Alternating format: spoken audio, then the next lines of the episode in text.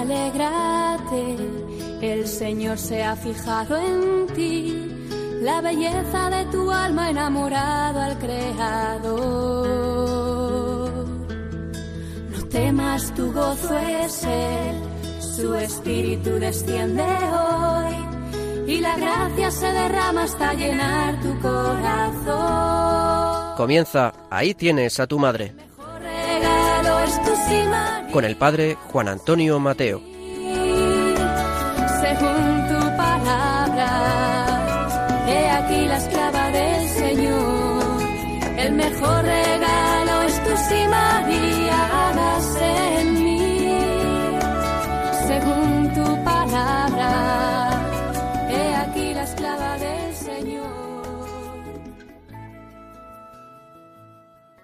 Muy queridos amigos y oyentes de este programa, nuevamente estamos con todos vosotros y os presentamos este programa en estos días hermosos, santos, luminosos, cuando con la Virgen María contemplamos y vivimos el gran misterio de la encarnación y del nacimiento del Hijo de Dios.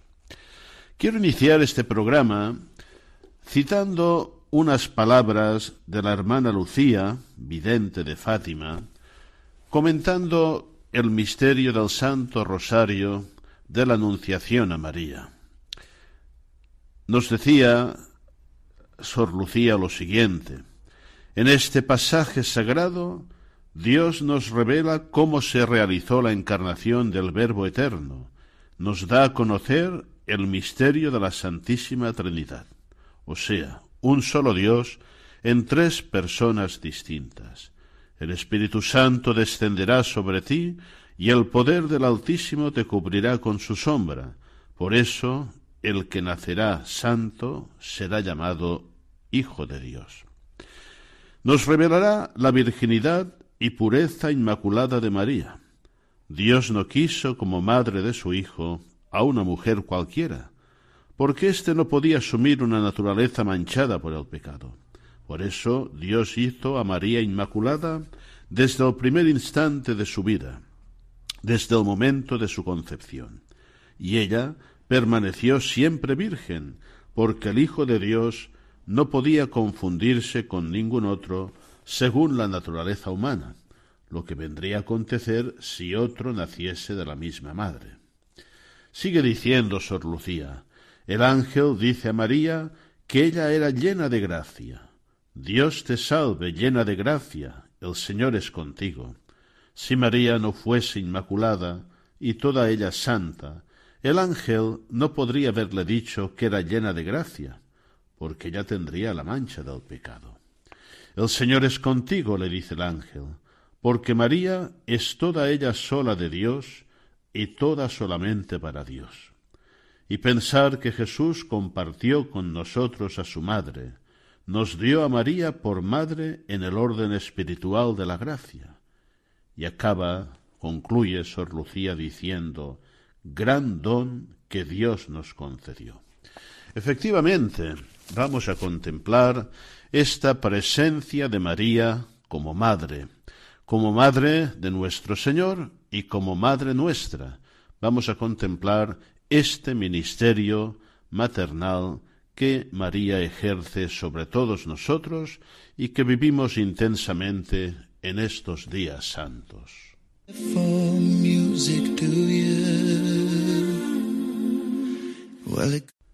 Hemos hablado de ministerio familiar de María y con esta expresión quiero referirme a los aspectos fundamentales de la misión oficio y servicio que María, por designio de Dios, ejerce en la economía de la salvación.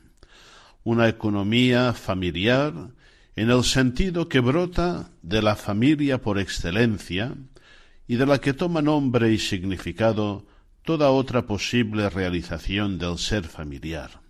Me refiero a la Santísima Trinidad. Y esta economía o dispensación del designio salvador de Dios no sólo es familiar por su origen, sino también por su destino, se dirige a la gran familia de los hombres que se construye a partir de la familia natural que hombre y mujer construyen en su realización de su ser imagen de Dios y que pasa por la Iglesia, icono de la Santísima Trinidad, y cuya realización perfecta se contempla en la Virgen María. Hay un texto precioso del Concilio Vaticano II, concretamente de la Constitución Lumen Gentium, número 53, que nos dice lo siguiente. En efecto, la Virgen María, que según el anuncio del ángel recibió al Verbo de Dios en su corazón y en su cuerpo, y entregó la vida al mundo, es conocida y honrada como verdadera Madre de Dios Redentor, redimida de un modo eminente, en atención a los futuros méritos de su Hijo, y a él unida con estrecho e indisoluble vínculo, está enriquecida con esta suma prerrogativa y dignidad, ser la madre de Dios Hijo y por tanto la hija predilecta del Padre y el sagrario del Espíritu Santo. Al mismo tiempo, ella está unida con la estirpe de Adán, con todos los hombres que han de ser salvados. Más aún, es verdaderamente madre de los miembros de Cristo por haber cooperado con su amor a que naciesen en la Iglesia los fieles, que son miembros de aquella cabeza, por lo que también es saludada como miembro sobreeminente y del todo singular de la Iglesia, su prototipo y modelo destacadísimo en la fe y caridad, y a quien la Iglesia católica, enseñada por el Espíritu Santo, honra con filial afecto de piedad, como a Madre amantísima. En estos días de la Santa Navidad, el programa presente se emite en plena octava de la Navidad, es decir, en estos ocho días consecutivos que celebramos el mismo misterio, contemplamos dos dimensiones que están indisolublemente unidas. Por un lado, la verdadera divinidad de nuestro Señor Jesucristo, nacido de la Virgen María, y por otro, la verdadera maternidad divina de la Virgen. ¿eh? Por esto, la octava de Navidad se cumple, se completa en el día que la Iglesia, iniciando el nuevo año civil, celebra Santa María, Madre de Dios, porque son como las dos caras de una misma moneda. María es verdaderamente Madre de Dios, porque nuestro Señor Jesucristo es personalmente Dios.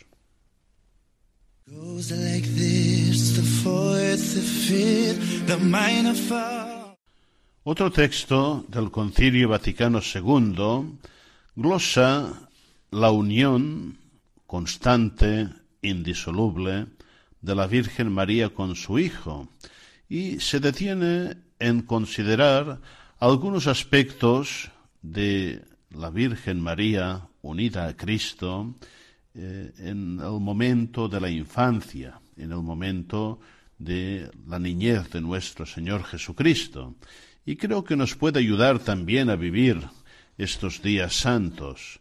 Dice así el texto, esta unión de la Madre con el Hijo en la obra de la salvación se manifiesta desde el momento de la concepción virginal de Cristo hasta su muerte. Y continúa, en primer lugar, cuando María, poniéndose con presteza en camino para visitar a Isabel, fue proclamada por esta bienaventurada a causa de su fe en la salvación prometida, a la vez que el precursor saltó de gozo en el seno de su madre. Efectivamente, aquí añado yo una consideración, esta visitación de María a nosotros, que nos lleva a Jesús, es motivo de gozo, de alegría intensa para todos nosotros y para toda la Iglesia. Y sigue diciendo el texto conciliar, y en el nacimiento, cuando la Madre de Dios, llena de gozo, presentó a los pastores y a los magos a su hijo primogénito, que lejos de menoscabar, consagró su integridad virginal. Y cuando hecha la ofrenda propia de los pobres lo presentó al Señor en el templo, y oyó profetizar a Simeón que el hijo sería signo de contradicción y que una espada atravesaría el alma de la madre para que se descubran los pensamientos de muchos corazones. Estas palabras del concilio también a nosotros en estos días navideños nos invitan a ver una dimensión importantísima de la Navidad, que la encarnación del Hijo de Dios es una encarnación redentora, que la humanidad de Cristo se preparará para el sacrificio, y María ya es iluminada, advertida desde la niñez de Cristo, de que ella va a estar asociada en este camino sacrificial de Cristo, al que también nosotros debemos unirnos íntimamente con la Virgen. Finalmente, el texto conciliar dice, después de haber perdido al niño Jesús y haberlo buscado con angustia, sus padres lo encontraron en el templo, ocupado en las cosas de su padre, y no entendieron la respuesta del hijo. Pero su madre conservaba todo esto en su corazón para meditarlo. Nos presenta esta última frase la dimensión contemplativa de la Virgen María. Ella meditaba, llevaba a Dios toda su vivencia, toda su realidad. También nosotros debemos hacerlo en estos días y siempre, cada día de nuestra vida, llevar al Señor con espíritu contemplativo aquello que acontece en nuestra vida, mirarlo todo con una luz profundamente sobrenatural, con la luz de la fe, que es la única que da auténtica perspectiva en nuestra vida.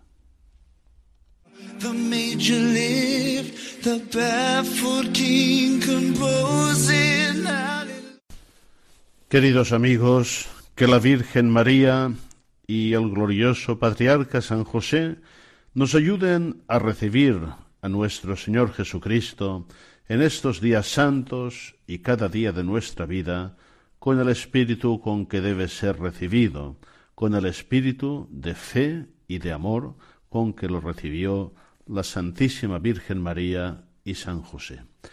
Este programa se emite en el domingo de la Sagrada Familia, el primer domingo después de Navidad y dentro de la celebración de la octava de Navidad nos invita a entrar en aquella familia bienaventurada, en aquella familia prototípica formada por Jesús, María y José.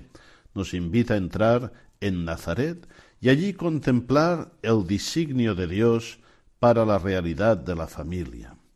Qué urgente, qué oportuno es la contemplación de este misterio de la Sagrada Familia, de proyectar esta luz sobre esta realidad tan importante, fundamental para la Iglesia y para la sociedad, que es la familia. Más de una ocasión he comentado que me considero particularmente agraciado por ser párroco e hijo de una parroquia, la parroquia de Nuestra Señora de Valldeflós de Trem, que tuvo el gozo de recibir entre sus hijos a un santo, a San José Mañanet, apóstol y patriarca de la familia. Y quiero recordar una vez más que él, contemplando como un carisma especial que Dios le dio el misterio de la Sagrada Familia de Nazaret, eh, pronunció una frase que es su auténtico testamento espiritual y que hoy la recuerdo a todos y que es muy oportuna, como he dicho. Haced en cada hogar un Nazaret. Que Jesús, María y José nos ayuden a vivir el Evangelio de la familia y de la vida en nuestros hogares y sobre todo a comunicarlo, anunciarlo a este mundo que tanto lo necesita. Finalmente, para mí hoy es también un día muy especial y os lo quiero confiar y quiero pedir, si podéis, que me recordéis en vuestra oración el domingo de la Sagrada Familia del año 1985, ya lejano, recibía la ordenación sacerdotal.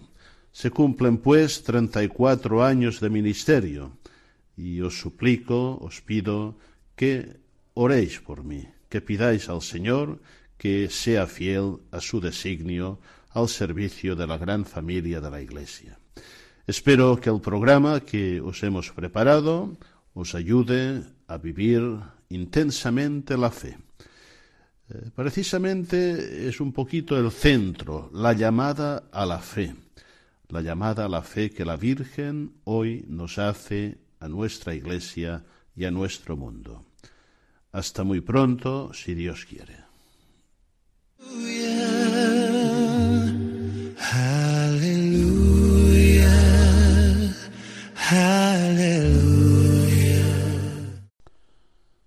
Hoy, en la segunda parte del programa, nuestras colaboradoras os van a ofrecer un texto que me parece muy interesante.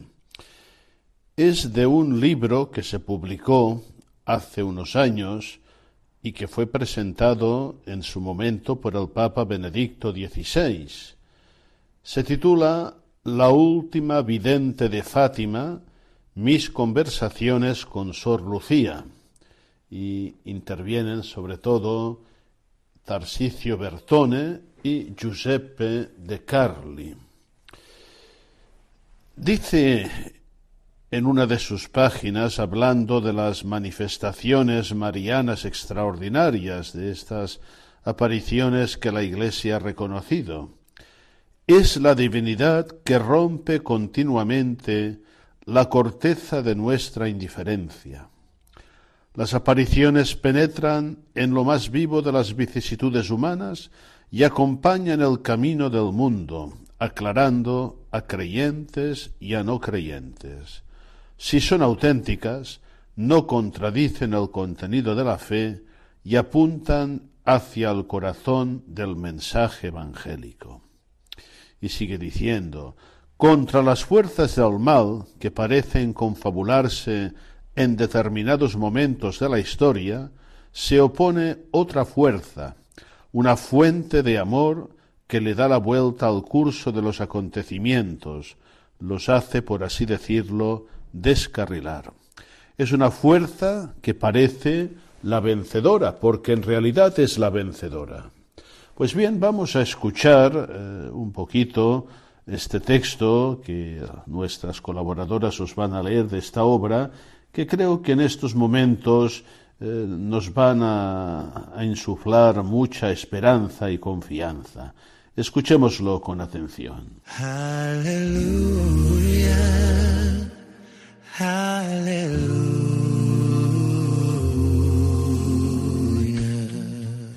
escrito que Fátima incomoda a los creyentes, que el siglo XX no puede tener como rúbrica una categoría religiosa, o que no puede interpretarse como el siglo de la lucha contra los regímenes ateos autoritarios, que la crisis de los regímenes comunistas tenía raíces y pulsiones distintas de la esencia espiritual de la protesta encarnada por Juan Pablo II que el motor ha sido el atractivo ejército por el modelo occidental, en sus aspectos seculares y consumistas, y no la aspiración a dejar espacio al testimonio cristiano. Opiniones que tienen derecho de ciudadanía en el libre intercambio de ideas, pero que explican solo una parte, un segmento o un tramo. Me explico. La obra de desvelar el tercer secreto, tan ligada a Juan Pablo II, no ha consistido en restablecer un contacto con la raíz emocional de la experiencia religiosa. No nos estamos moviendo en el terreno del mito. Tenemos entre manos un suceso y un mensaje que han marcado el siglo XX, que han encontrado un eco en la dolorosísima experiencia de un papa, que han recibido el imprimatur de la única testigo superviviente. Noto como si le molestara a usted una piedra en el zapato. En todos los escritos y los programas de radio y televisión emitidos después de aquel 27 de junio de 2007, usted y el cardenal Ratzinger han sido citados innumerables veces. Los sentimientos prevalecientes, y no los han expresado solo los vaticanistas, han sido las frustraciones, la insatisfacción. También las crónicas de colegas de prensa escrita de reconocida experiencia, como Luigi Acatoli, Aura Miguel, Marco Politi, entre otros. Dejan traslucir una cierta desilusión, una profecía referida al pasado, no al anuncio de que se aproxima el apocalipsis. ¿Y esto es todo? Me vienen ahora a la memoria los comentarios rayanos en el sarcasmo de Gianni Battimo o de Sebastiano Basali. Para el filósofo Manuel Severino, estamos frente a un mito efímero, anacrónico, porque el adversario ha desaparecido y porque vivimos en un mundo sin memoria. Las nuevas generaciones, si tienen suerte, estudiarán en el colegio, en la clase de historia o quizá en la de religión, esta lucha entre titanes, el comunismo y la Iglesia.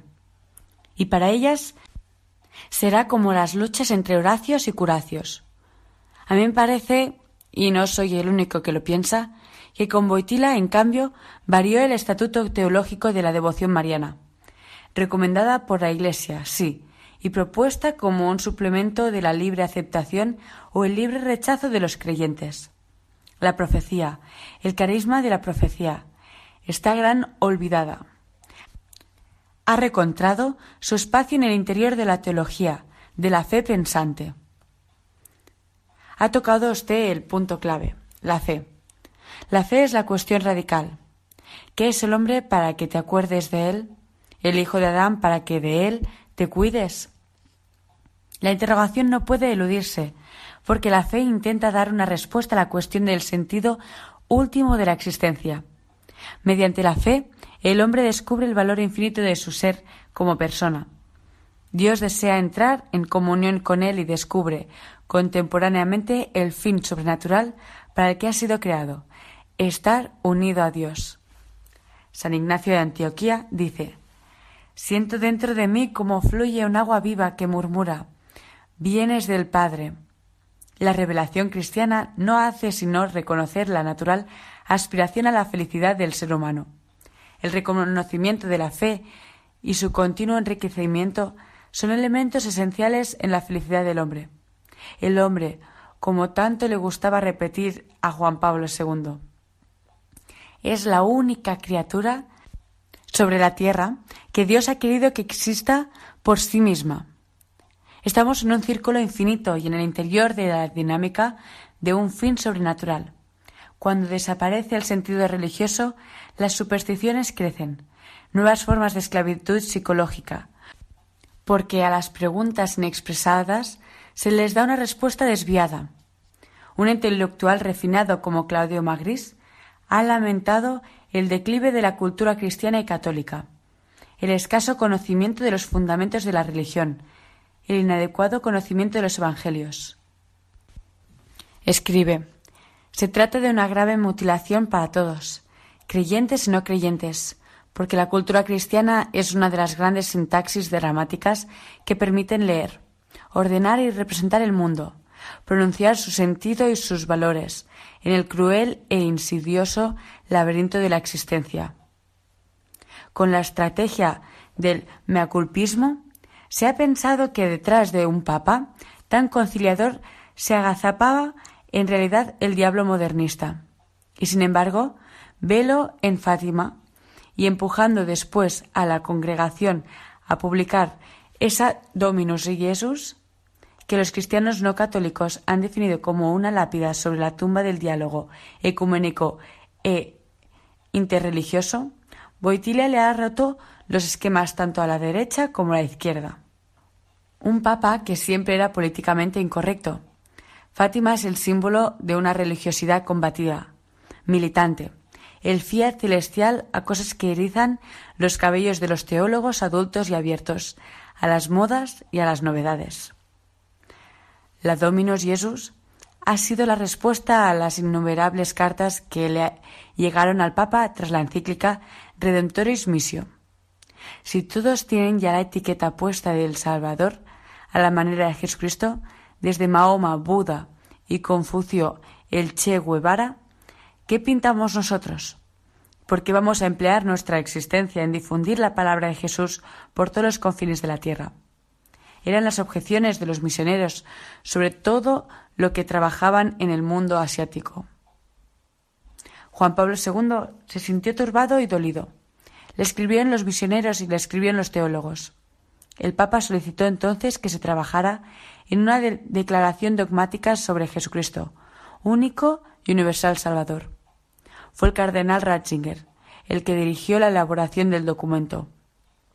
Un documento que, esto quede muy claro, redactado por deseo expreso del Santo Padre. La parte cristológica pasó desapercibida. Fue la eclesiástica la que causó asombro. Además, salió justo en medio de las celebraciones del jubileo, y el Papa acariciaba la idea de reunir en el monte Sinaí a los líderes de, las grandes religiones del planeta, o al menos de las tres religiones monoteístas. En los tres primeros capítulos se anunciaba la doctrina de la Iglesia católica acerca de Cristo, único y universal Salvador. Los otros destacaban las diferencias entre la Iglesia católica y las otras iglesias y comunidades eclesiásticas. Los ecumenistas no quedaron satisfechos con la segunda parte porque parecía ponerles demasiados frenos. El camino ecuménico no implica, sin embargo, aceptar cualquier tipo de teoría eclesiástica. Aprobada por los cardenales miembros de la Congregación para la Doctrina de la Fe y aprobada a su vez por el Papa. La declaración fue publicada el 6 de septiembre del 2000. Las reacciones fueron vivísimas. Quiero dedicar un ángelus a la Dominus Jesu y decir que ha sido un deseo expreso mío y que está perfectamente conforme con mi pensamiento, afirmó el Papa Boitila. En una reunión restringida en la que estábamos presentes el cardenal Ratzinger, Monseñor Re y yo mismo. Decidió también la fecha, el 8 de octubre, día del jubileo de los obispos. Se lo hicimos ver al Santo Padre. Dio un puñetazo en la mesa. He dicho que el Ángelus sobre la Dominus Jesu sea el 1 de octubre y será el 1 de octubre. Ese domingo el cardenal Ratzinger no estuvo en la plaza de San Pedro. Estuve yo. Incómodo, mucho.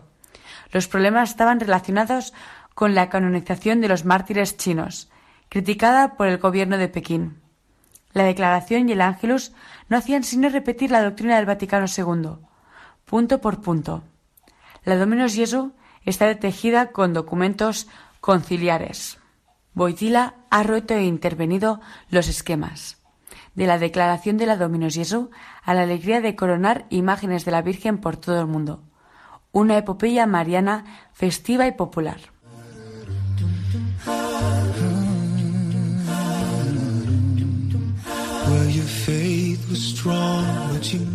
Los grandes teólogos, los teólogos que tienen fe, no se escandalizaban ante estas manifestaciones hay un bellísimo librito de Karl Rahner, precisamente acerca de la devoción al Sagrado Corazón. Teología del Corazón de Cristo se llama, que tiene páginas reveladoras. Hay de las épocas, afirma Rahner, que no consiguen concentrar en una sola palabra su espiritualidad. Y esta palabra es corazón.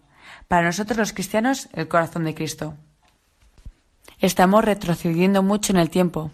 Volvamos mejor a los teólogos actuales. No quiero establecer comparaciones. Quería decir que los grandes pensadores no han rehuido hablar de devoción al corazón de Jesús. Ranner, hijo de la escuela racionalista, eleva esta devoción a la categoría de devoción teológica. El mismo cardenal Ratzinger ha escrito un hermoso ensayo sobre la devoción al Sagrado Corazón de Jesús, publicado en el libro Mira al crucifijo. Piedad popular y racionalismo. Me parece que el cardenal Ratzinger ha empleado un hilo de sano racionalismo en el comentario teológico del tercer secreto de Fátima. Josep de Luca definía la piedad popular como sabiduría del corazón. La misma clave de lectura se encuentra en el comentario teológico de Ratzinger. También una revelación privada puede poner nuevos acentos, hacer que emerjan nuevas formas de piedad o profundizar en las antiguas y ampliarlas. Pero todo ello debe ser siempre un alimento de la fe, de la esperanza y de la caridad, que constituyen la vía permanente de la salvación. Podemos añadir que las revelaciones privadas provienen frecuentemente, ante todo, de la piedad popular, y que se reflejan sobre ésta. Le dan nuevos impulsos y la abren a nuevas formas. Esto no excluye que tengan también efectos sobre la propia liturgia, como demuestran, por ejemplo, las fiestas del Corpus Christi y del Sagrado Corazón de Jesús. Desde un cierto punto de vista, en la relación entre liturgia y piedad popular, se delinea la relación entre la gran revelación pública y las revelaciones privadas. La liturgia es el criterio. Esta es la forma vital de la Iglesia en su conjunto, alimentada directamente por el Evangelio. La religiosidad popular significa que la fe echa raíces en el corazón de cada uno de los distintos pueblos, de forma que ésta se introduce en el ámbito de lo cotidiano. La religiosidad popular es la primera y fundamental forma de culturalización de la fe. Se debe dejar orientar y juzgar continuamente por las indicaciones de la liturgia, pero a su vez fecunda la fe a partir del corazón. Son observaciones incisivas y pertinentes que conectan teología y piedad popular, revelación pública y privada. La impresión es de oscilación. Perdone si le interrumpo. ¿Qué oscilación se advierte al ver al cardenal Ratzinger, el que fue el Papa Benedicto XVI, rezando el rosario ante el tabernáculo genovés de la Madonna de la Guardia, al finalizar su paseo diario por los jardines del Vaticano? El Papa Benedicto es un teólogo, uno de los mayores teólogos de nuestra época.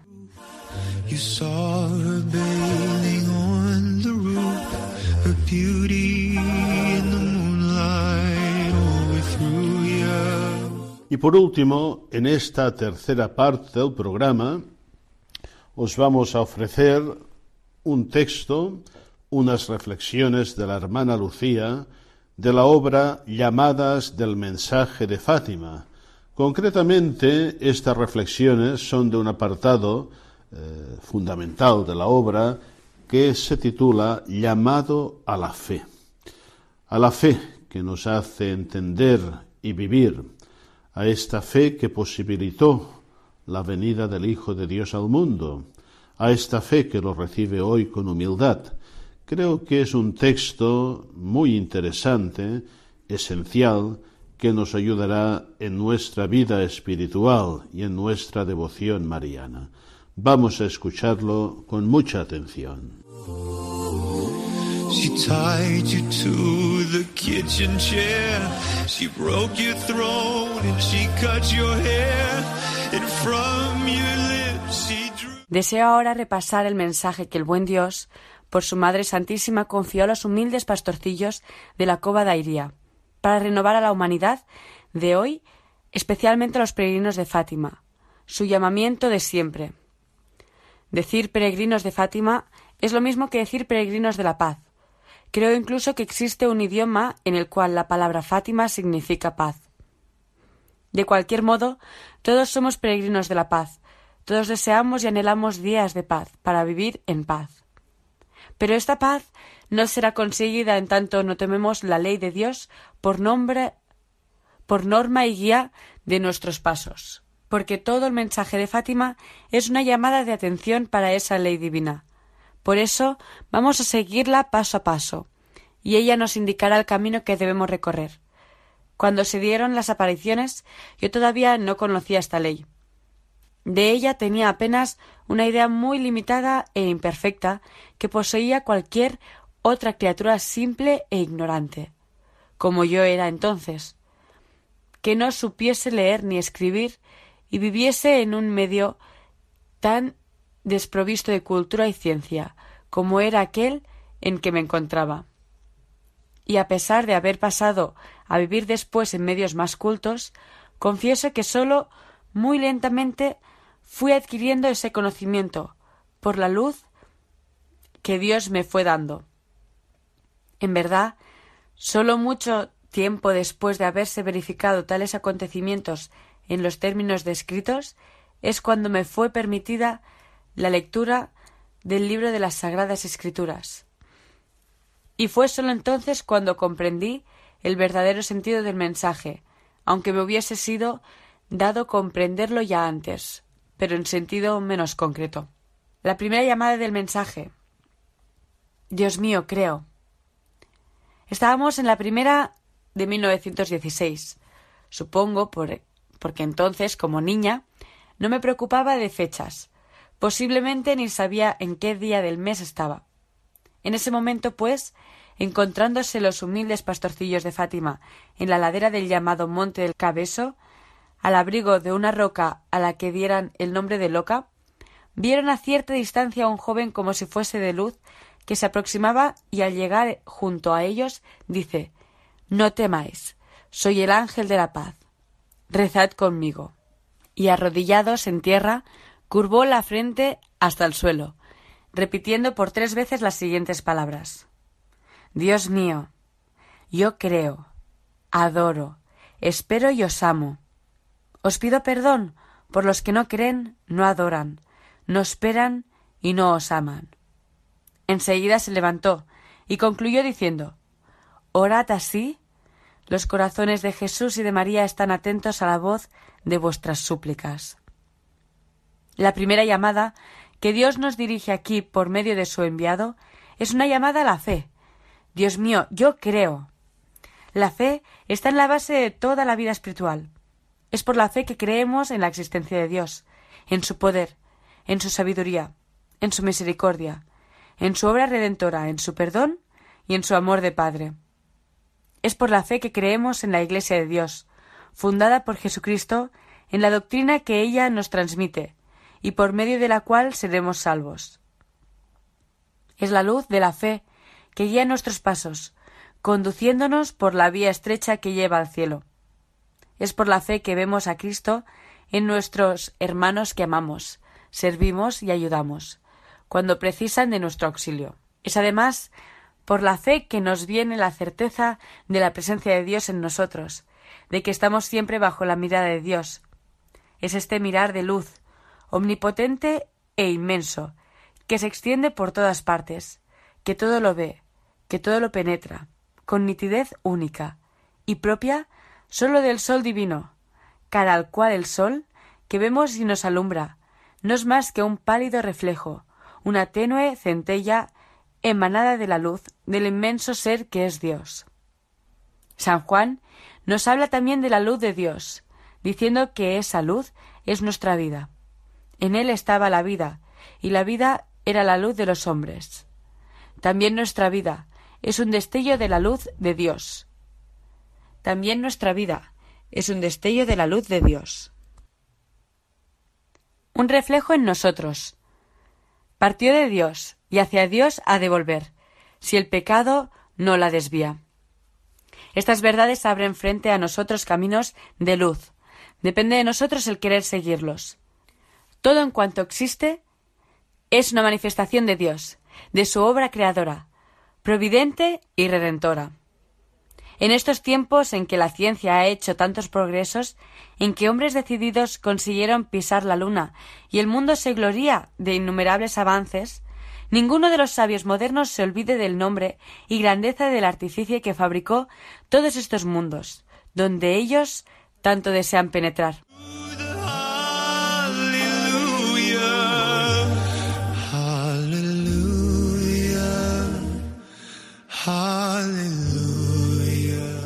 Cuántos estudios, cuántos cálculos y esfuerzos y sacrificios ha costado a los hombres el ideal de conseguir pisar el suelo de un astro, mientras Dios lo creó con un solo acto de su querer, de su sabiduría y de su poder. Omnipotente como es, Él lo colocó allá y lo conserva, siempre en la misma posición, siguiendo siempre la misma ruta que le marcó y hasta que Dios así lo quiera. Y no es sólo la luna, son todos los otros astros, conocidos y desconocidos, que giran en el espacio y a donde los hombres ni siquiera piensan llegar. Tenemos aquí, en un lado y en otro, la grandeza de Dios y la impotencia del hombre. Con estos pensamientos, tomé en las manos el rosario y fui hasta junto a la imagen de Nuestra Señora a rezar, pidiéndole que ya que Dios no quería conceder a esos hombres la gracia de haber pisado el suelo lunar, por lo menos les diera la gracia de volver, con vida y salud, a su patria y al seno de su familia. Vemos que Jesucristo llama nuestra atención hacia sus obras, porque las obras son el verdadero testimonio de lo que cada uno es, y confirman su palabra. Por eso, cuando San Juan Bautista envió a sus discípulos a Jesús para preguntar si él era el Mesías o habían de esperar a otro, Jesús les respondió Id y anunciad a Juan lo que estáis viendo y oyendo. Los ciegos ven y los cojos andan. Los leprosos quedan sanos y los sordos oyen. Los muertos resucitan y los pobres se anuncian el Evangelio. ¿Cómo ninguno, a no ser Dios, puede hacer esos milagros? Jesús confirma con ellos su palabra y su poder de vida. El que oye mi palabra y cree en el que me envió, tiene vida eterna, y no viene a juicio, sino que pasa de la muerte a la vida. Como vemos, la palabra de Jesucristo es la palabra de Dios, porque Jesucristo es Dios en todo igual al Padre, pudiendo afirmar, yo y el Padre somos uno. En verdad, Jesucristo es el Hijo de Dios que se hizo hombre en el seno de la Virgen María por obra del Espíritu Santo.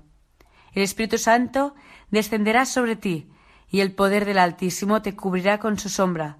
Por eso el que nacerá santo será llamado Hijo de Dios.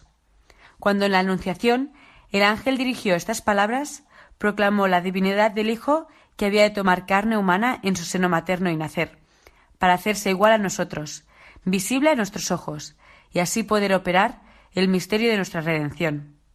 Jesucristo es, pues, Dios y hombre verdadero. Su palabra es vida eterna para aquellos que la escuchan y cumplen. Rehusarla es labrar la propia sentencia de condenación, como nos dice el Señor. Y si alguien escucha mis palabras y no las guarda, yo no le juzgo, ya que no he venido a juzgar al mundo, sino a salvar al mundo. Quien me desprecia y no recibe mis palabras, tiene quien le juzgue. La palabra que he hablado, esa le juzgará. Porque yo no he hablado por mí mismo, sino que el Padre que me envió, Él ha ordenado lo que he de decir y hablar. Y sé que su mandato es vida eterna. Por tanto, lo que yo hablo, según me lo ha dicho el Padre, así lo hablo. Las palabras que yo os digo son espíritu y vida. La palabra de Cristo es la palabra del Padre. El Padre que me envió es quien determinó lo que debo decir y anunciar.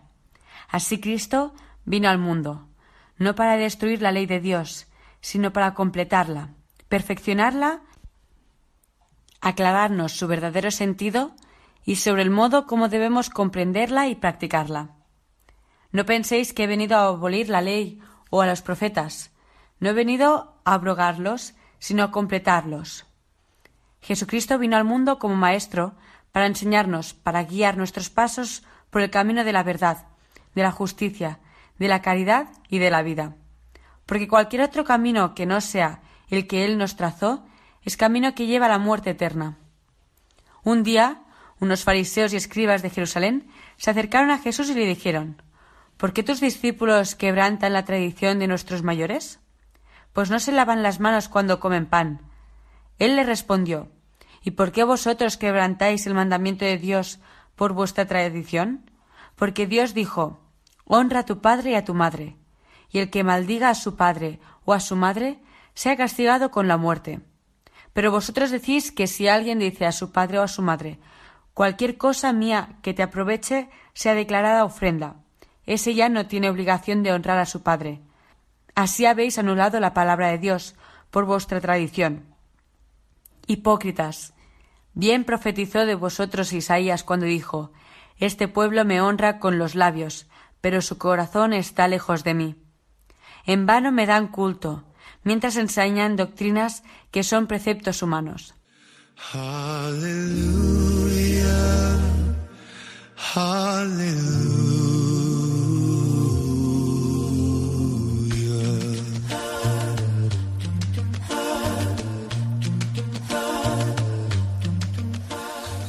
De este texto salta a la vista cómo habían corrompido la ley de la justicia y de la caridad, que manda siempre y primero de todo socorrer al prójimo, más aún si se trata del padre o de la madre.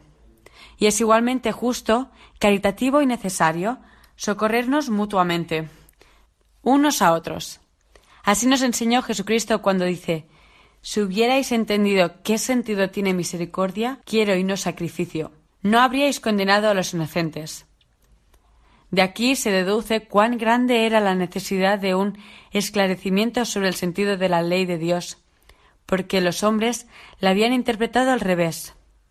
Tal esclarecimiento lo tenemos en Cristo, que nos fue enviado por el Padre, y por eso mismo puede decirnos el que oye mi palabra y cree en el que me envió, tiene vida eterna, y no viene a juicio, sino que pasa de la muerte a la vida.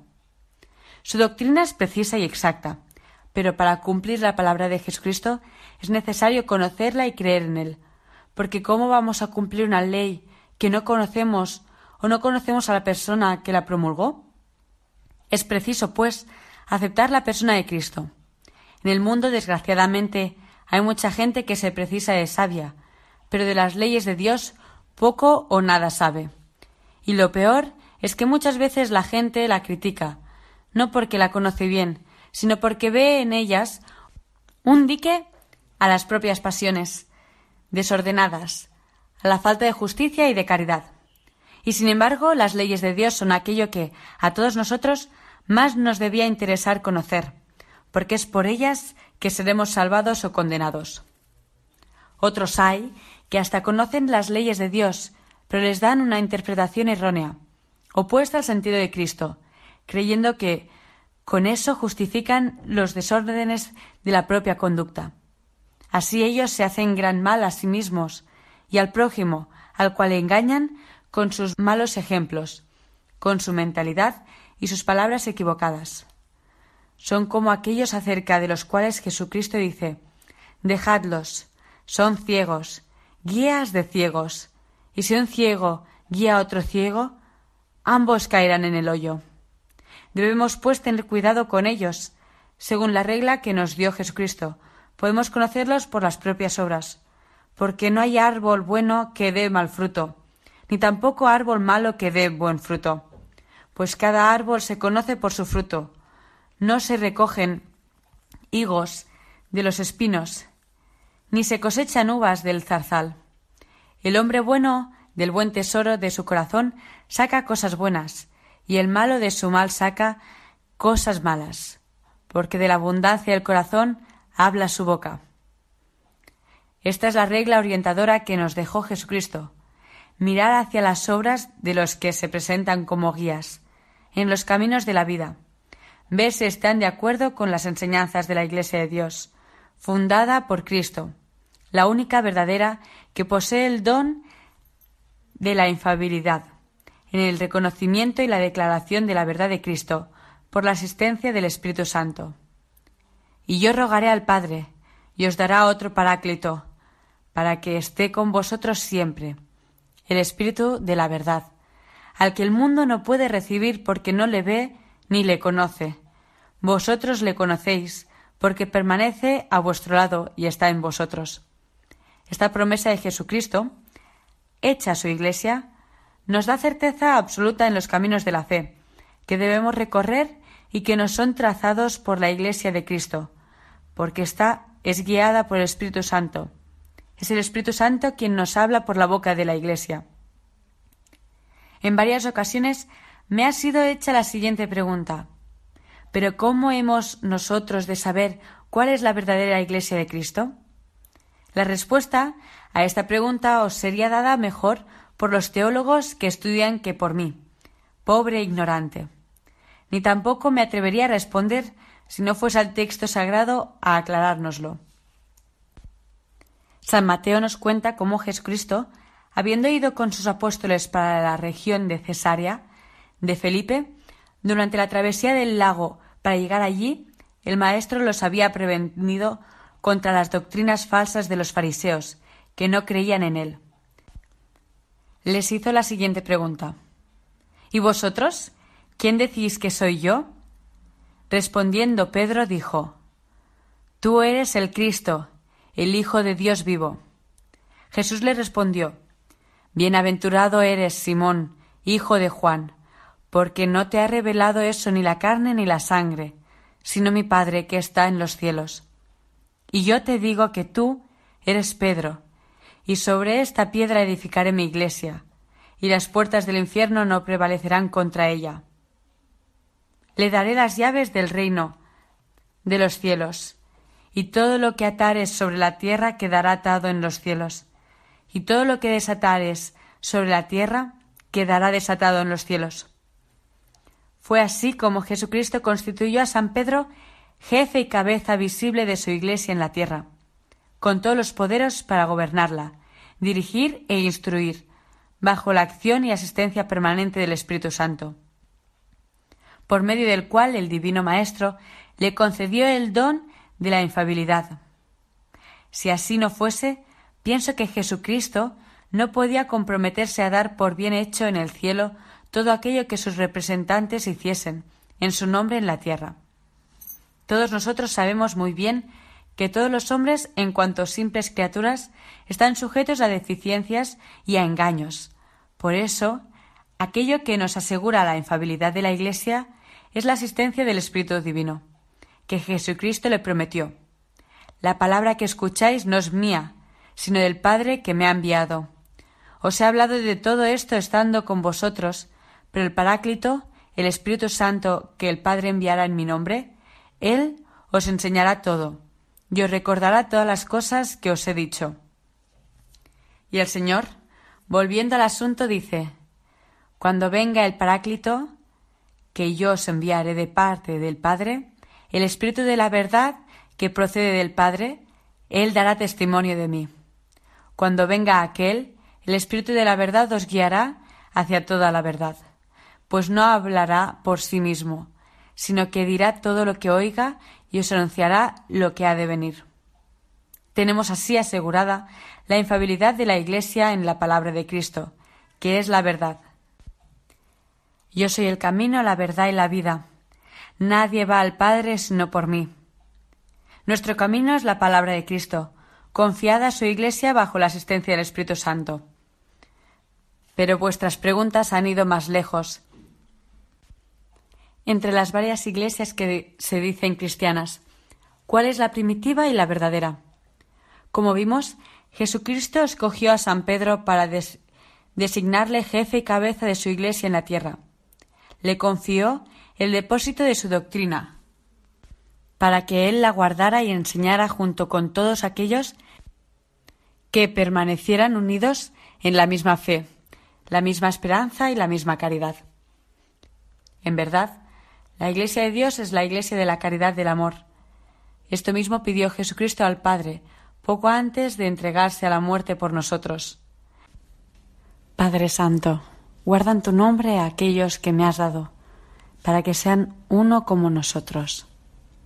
No ruego solo por esto, sino por los que han de creer en mí por su palabra, que todos sean uno, como tú, Padre, en mí y yo en ti que así ellos estén en nosotros, para que el mundo crea que tú me has enviado. Yo les he dado la gloria que tú me diste, para que sean uno, como nosotros somos uno. Yo en ellos y tú en mí, para que sean consumados en la unidad, y conozcan el mundo que tú me has enviado, y los has amado como me amaste a mí. Vemos que Jesús ruega al Padre no solo por los apóstoles, sino también por todos nosotros que habíamos de creer en Él y en su palabra, que nos sería transmitida por los apóstoles y sus sucesores. ¿Y qué pide Él al Padre? Que los miembros de su Iglesia permanezcan tan unidos entre sí que formen uno solo. No ruego solamente por estos, sino por los que han de creer en mí por su palabra, que todos sean uno. Y esto, y conozca el mundo que tú me has enviado, y los has amado como me amaste a mí. Y para que ellos sean perfectos en la unidad. Con estas palabras Jesucristo nos revela cuál debe ser la unidad de su Iglesia. Una única, una sola, una única unidad que no admite partes. Yo les he dado la gloria que tú me diste para que sean uno, como nosotros somos uno, unidos por la misma fe, esperanza y caridad. Y llegó el momento de despedirnos, queridos oyentes. Os deseo, os deseamos en nombre de todos los que hacemos este programa, que acabéis de pasar muy buena Navidad y que entremos todos de la mano de la Virgen María en el nuevo año que ya está en la puerta, que sea un año de vida intensa, de fe, de esperanza, de caridad, de vivencia de nuestra devoción mariana. Hasta muy pronto, si Dios quiere.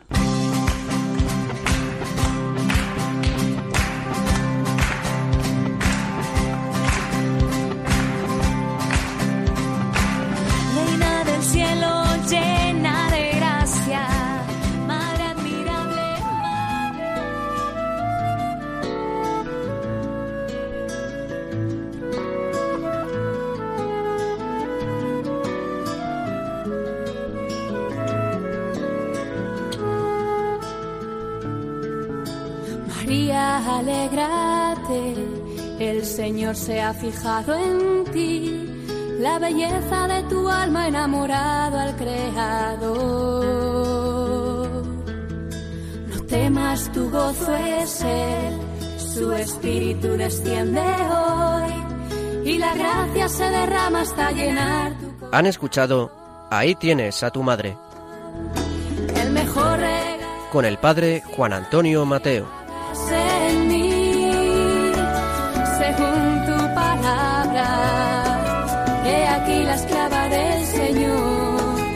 Mejor